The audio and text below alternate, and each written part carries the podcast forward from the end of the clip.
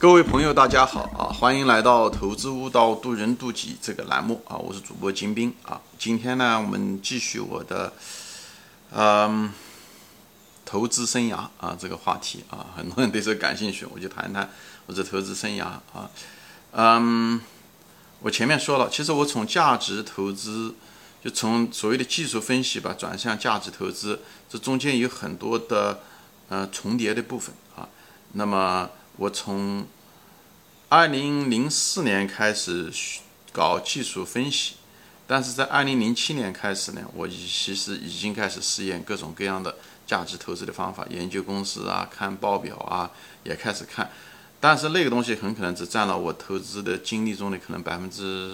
二十二十左右啊，所以大多数时间还是在搞着技术分析啊，怎么样跟庄啊等等这些东西，资金流啊，情绪啊，呃，在这方面花的时间更多。但是随着时间的流失，我更多的走向了价值投资啊，所以是一个循序渐进的过程。所以我没有那种外界所说的什么我第一桶金是怎么挣的，好像一下子顿悟以后马上转向价值投资以后就，呃，赚了很多钱啊。我当然我希望是这样子，这种东西往往故事性很强，但是在生活中真实的生活中不是这么一回事情。所以，呃，而且我第一次做价值投资的第一个试验，就是基本上是失败了啊！我前面已经说过了，买了一个能源技术股啊，煤炭的优化能源技术股，最后那个股票，嗯，从十三块钱啊，十四五块钱跌成就一两块钱啊！幸亏我当时的这个，他做短期啊，做技术分析好一点，所以减少了一部分损失。但是前面说了，做这些技术分析啊，做短期啊。虽然技术不错，但是没有办法让你挣钱啊，顶多是让你亏钱的时候亏少一点而已。所以这种方法能把事情做对，但是没有选择正确的事情去做，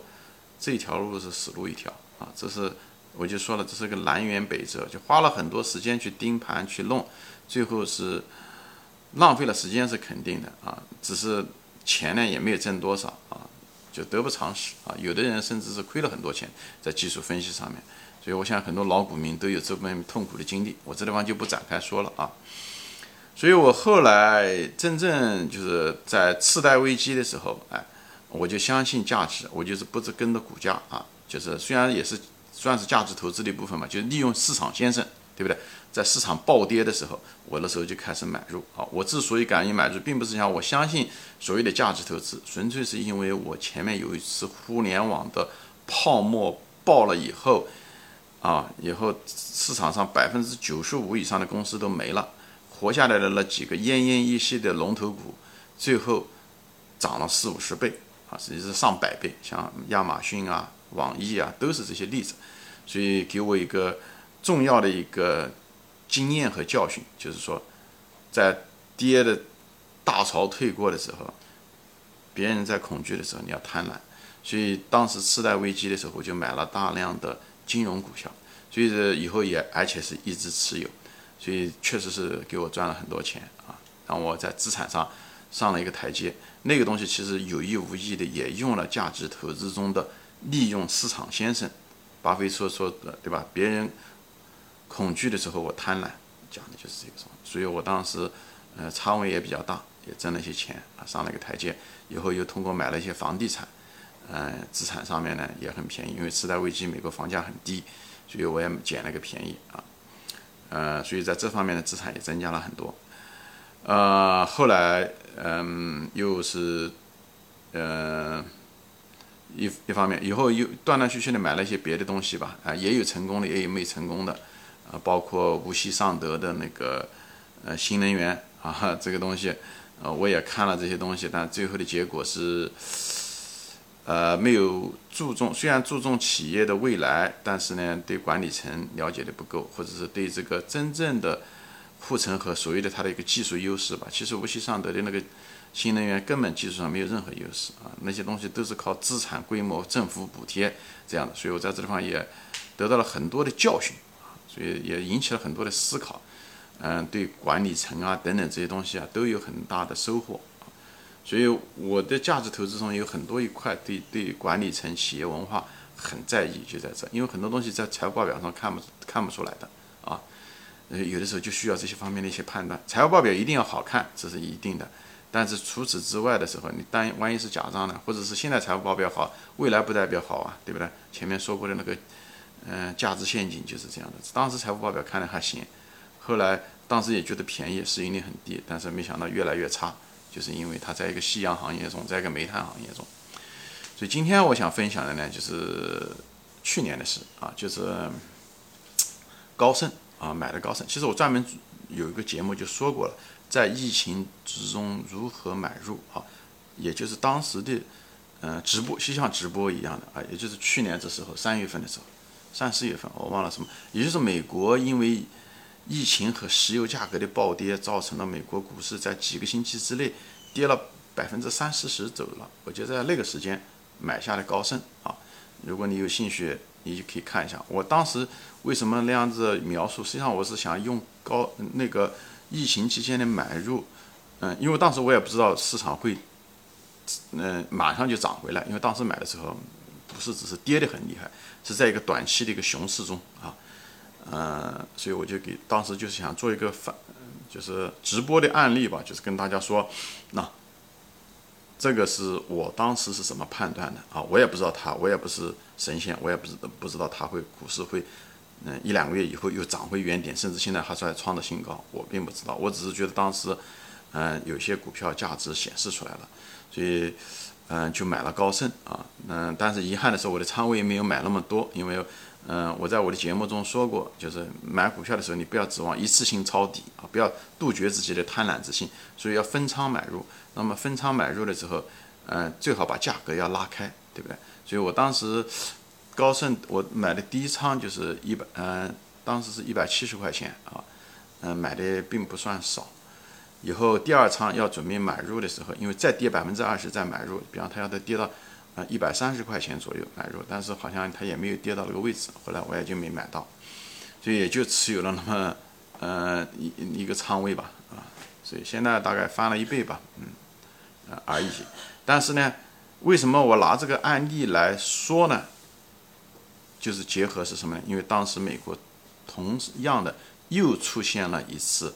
暴跌，对吧？疫情暴跌，其实它那次暴跌并不是疫情早导致的，因为疫情在中国早就发生了，一月份、二月份，那华尔街的股票也没跌，对不对？还反而在创的新高。后来之所以什么原因呢？实际上是油价暴跌啊，对，最后造成了资金链的很多断裂，触发了。股市的暴跌以后又是疫情，又是两个这叠加在一起才出现的。这个具体的原因我就不说了，我主要是说的是什么呢？就当股市出现暴跌的时候，这是机会。很多价值投资者，像普通的价值投资者，真的很多人可能并不是真正懂企业的价值，甚至连估值都是摇摇晃晃的。这对企业行业啊，可能不是那么了解啊。但是有一个东西是几乎是每个人都可以利用的，就是股市出现暴跌的时候，你要敢于买入啊。很多人就想，哎，现在股市很，特别是前几个月股市很高的时候，就就担心股市什么时候在跌啊，什么东西的啊，好像很担心啊，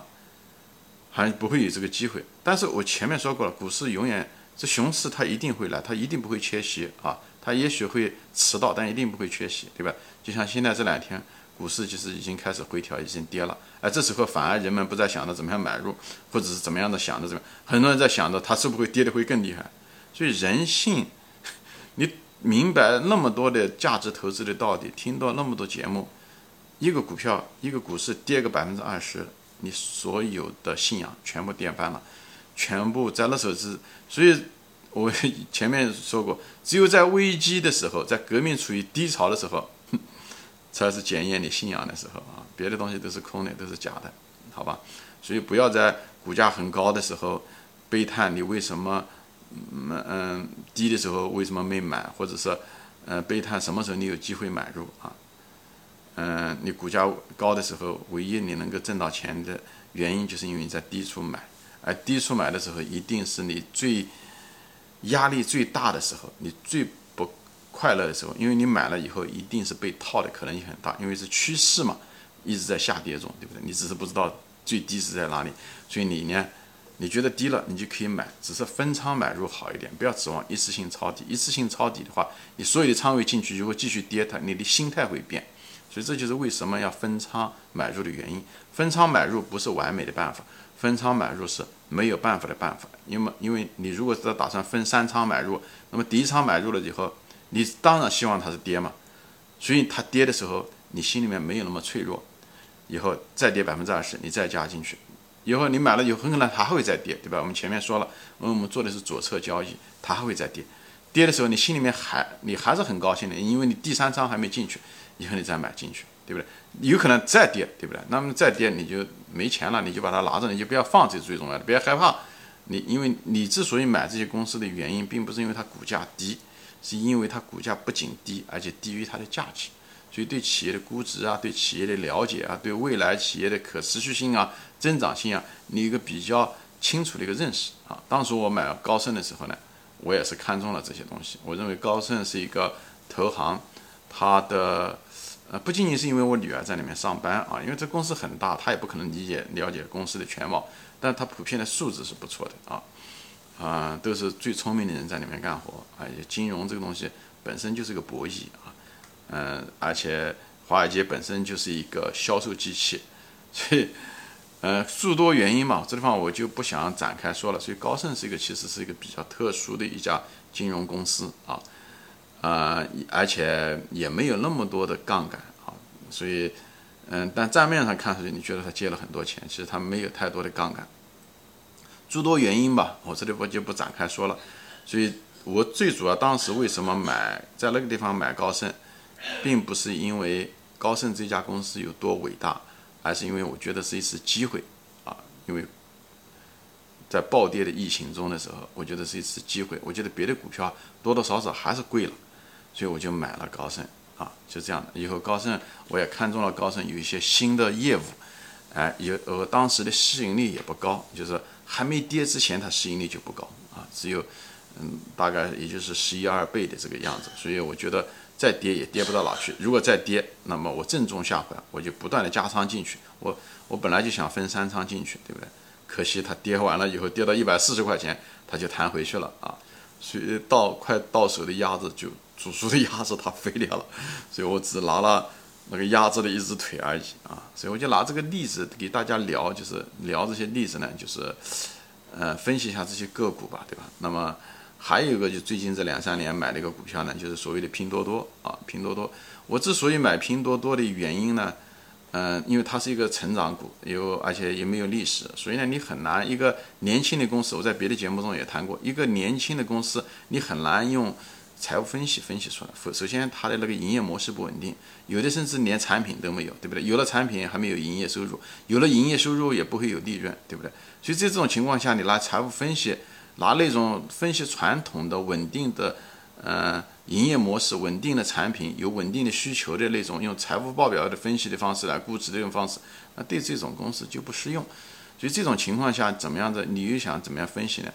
就是一个分析它的行业的空间。因为它行业的空间大家都有，对不对？很这个这个市场上面不缺乏聪明人，都进入。但这种鱼目分珠的那么多无数的成长股的时候，你应该选哪一个呢？所以这时候的时候你是无法，又既然财务报表也没办法分析，行业空间大家都知道，但问题是大家都看好，那会造成过度竞争，对不对？最后的时候大家最后的时候遇到一个大潮来的时候，可能死掉的人更多。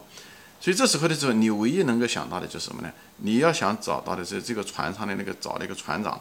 是个。有能力的一个船长，这是最重要的。至于这个大潮会不会翻船，或者是他能不能够出得了海，他能不能够活得下来，啊，能不能够能够把这个船从一个小河里面驶向大海，这个船长很重要。所以这是这是没有办法的办法。所以就是判断管理层。那么我之所以买这家公司的初始呢，就是拼多多呢，就是黄尊啊，其实。但是你判断管理层，你如果你自己没有这方面的商业经验，所以我就建议大家看很多的企业家的自传也好，企业发展史也好，行业发展史也好，就是给你不同的层面来研究这个管理层这个创始者他是什么样的一个人。你如果没有这方面的鉴别能力，就像鉴别一个珠宝一样的，你到潘家园去鉴别一个，你如果不会鉴别那个真的玉，那你就不要到潘家园去买玉去，这是一样的。所以这需要一定的时间的积累，经常要犯错，我也犯了很多错误。哎，但是也积累了很多的这个企业的这些，虽然我本人不是做企业的，但是这方面企业是阅读了很多东西，也经过很多思考，所以呢，你没事的时候，其实应该花更多时间做这些东西。价值投资理念就那么多，真的，你不是想整天看书，嗯嗯，他这个不是做学问，走上就大概说一下。你要真要看，就看这些企业史、发展史，以后企业家自传这些东西很有用处。所以我当时就看中了黄峥，也也不是直接看的，因为是谁呢？就是黄峥的所谓的导师吧，啊，就是范永平先，段永平先生啊，他是一个美籍华人。做步步高做得很好啊，他是做企业出身的，此人可能也是就跟巴菲特一样的是阅人无数的人，办过企业，知道企业家好的企业家的素质是怎么样的，哎，而且他那套理念就不懂不做，啊，嗯，以后做人要本分，他那套整个的那个生命哲学就是人生哲学啊，我都是非常非常认同的，所以我当时他看中了黄峥，我看中了段永平，就这么简单啊。以后黄峥本人呢，他也也是创业过很多次，他跟王兴是很相似的一个人，他也创业过很多次。往往这种人都是他该犯的错误都犯过，所以往往他比别人出错的概率就小。如果在同一个行业中竞争的时候，他比别人出概率的小，他出错的概率小，他成功的概率就比较大。所以这也是我最后，而且他本人做过游戏，所以对消费者的心理比较了解，而且他以前也做过这方面的。就是这个电商、零售啊这些东西啊，哎，他还曾经跟这个，嗯，京东，嗯，都竞争过，所以他零售电商经验，还有这种网上的这种，嗯，消费者的心理经验，他都很充足，而且他做的东西就是做，呃，拼多多，就是不，迪士尼加好事多这种模式，迪士尼就这种娱乐购物娱乐化和好事多就是都是卖的都是家常日用品。呃，这方面，所以我很认同他的这个呃经营模式。但经营模式这些东西，管理层各个方面都好，不代表就是说你要投投，对不对？好的企业家，好的营业模式，但他做事情不行也不行。他如果执行力到底最后怎么样？这种东西你要看他执行力怎么样，你就得看他每季的报表。他的每次的营业收入是不是在不断的在增加中？虽然靠补贴挣钱啊，假货这个东西都是，其实阿里巴巴不是也做这些东西吗？这些东西最主要是看他能不能够纠正，他犯了错他能不能纠正。一个他企业家如果纠错能力差，他企业一定是不行的。所以你就看他不断的在修改，所以你能看到他不断的在提高的过程中的时候，你就知道这个人执行能力很强，他本身基因不错。营业模式你也认同，对不对？根据你的这个商业的这个鉴别力，所以这需要一个商业的鉴别能力，这是一个价值投资者很重要的。这个东西不是靠财务报表能看得出来的。所以投资一半是科学，一半是艺术，讲的就是科学，就是就像会计一样的，要对数字要很很在意，对不对？但是毕竟投资你是投资未来，未来这东西需要估，需要看，需要识人。需要对企业的空间、需要模式这些东西的，需要你的这种商品的这种鉴别能力，是商业的洞察力很重要。在各个层面，在管理层的层面，在产品的层面、商业模式的层面和将来未来行业的发展层面，这些东西你都要有。这些东西靠平时的积累，所以一句话、两句话说不清楚。呃，就是这样。所以看每次季度一直在跟踪，所以这也就是我一直持有它的股票的原因啊。但我持有它的最主要的原因还是黄峥。那么现在黄峥离开了啊。其实去年的时候他就说离开了，其实我就减了很多仓了啊。那么现在上个星期他说这这整个的离开了，那么我就跟他一点关系都没有了啊。我大概两三个月前我就已经就全部清仓了，好吧？行，今天我就分享到这里啊，谢谢大家收看，我们下次再见，欢迎转发。